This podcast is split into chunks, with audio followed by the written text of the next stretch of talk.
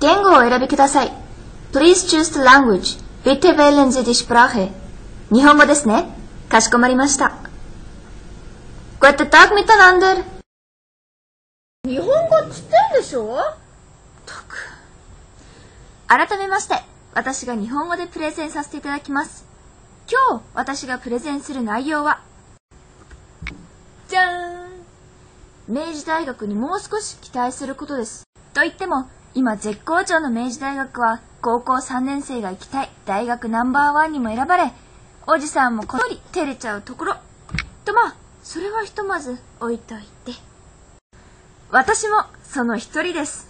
国際日本学部のこの理念に憧れてました。だってこれってつまり、世界に通じる英語を話せる人に育成してくれるってことでしょ？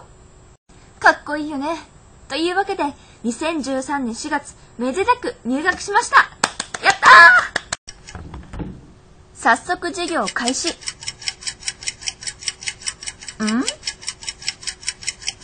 あれ？ガーン。なんか英語の授業、違和感を感じる？はい、その理由、分析しました。と、その前に、少し私の過去を。I am 帰国子女っていうことで、実は私、生まれてからずっと海外の現地校に通っていたんです。はい、そこで注意はい、これ。これ勘違いしないでほしいんですね。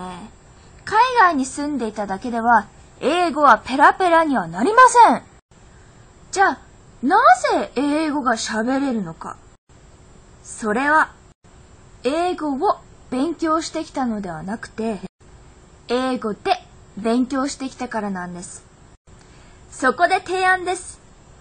国際日本学部に入ったからには、私たちのゴールは世界に通じる英語を話せるようになることですよね。だったら、もう英語を勉強するのはやめましょう。じゃあどうするか。変えるしかないでしょう。何を？授業内容でしょう。イェイ。具体的な案として、今のクラス分けを、こうしたらどうでしょう？え？では解説しましょう。博士読んだかの？うん。では解説しよう。何度も言うようじゃが、これが我々のゴールじゃ。あつまり、難しいことだけを勉強するのが大学じゃないっちゅうことじゃ。まずはじめのうちは英語になれることが大切じゃ。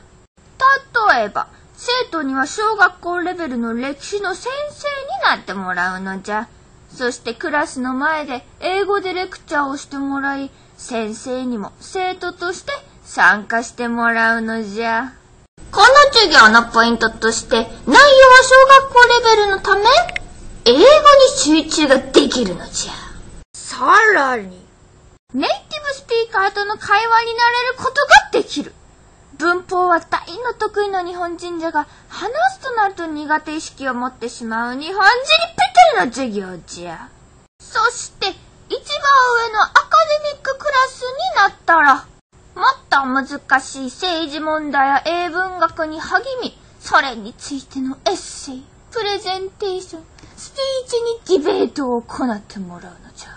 というわけで、こういう授業を受けたいって思う人たちがさらに上を目指すかもしれない。となると、全体のレベルアップも期待できる。やったねこれは、やるしかないでしょう。国際日本学部に入った以上、他の大学でも取り入れられているような留学だけではなく、国際日本ならではの授業内容でもっと本当の英語に触れるチャンスをください。そして字幕なしで洋画を見れるようになったりなどの小さな目標を達成していき、最終的にこの理念通りの大きな目標へとつなげていきたい。そして将来的に願わくば世界中で明治大学卒業の第二のスティーブ・ジョブズが何人も現れるといいな。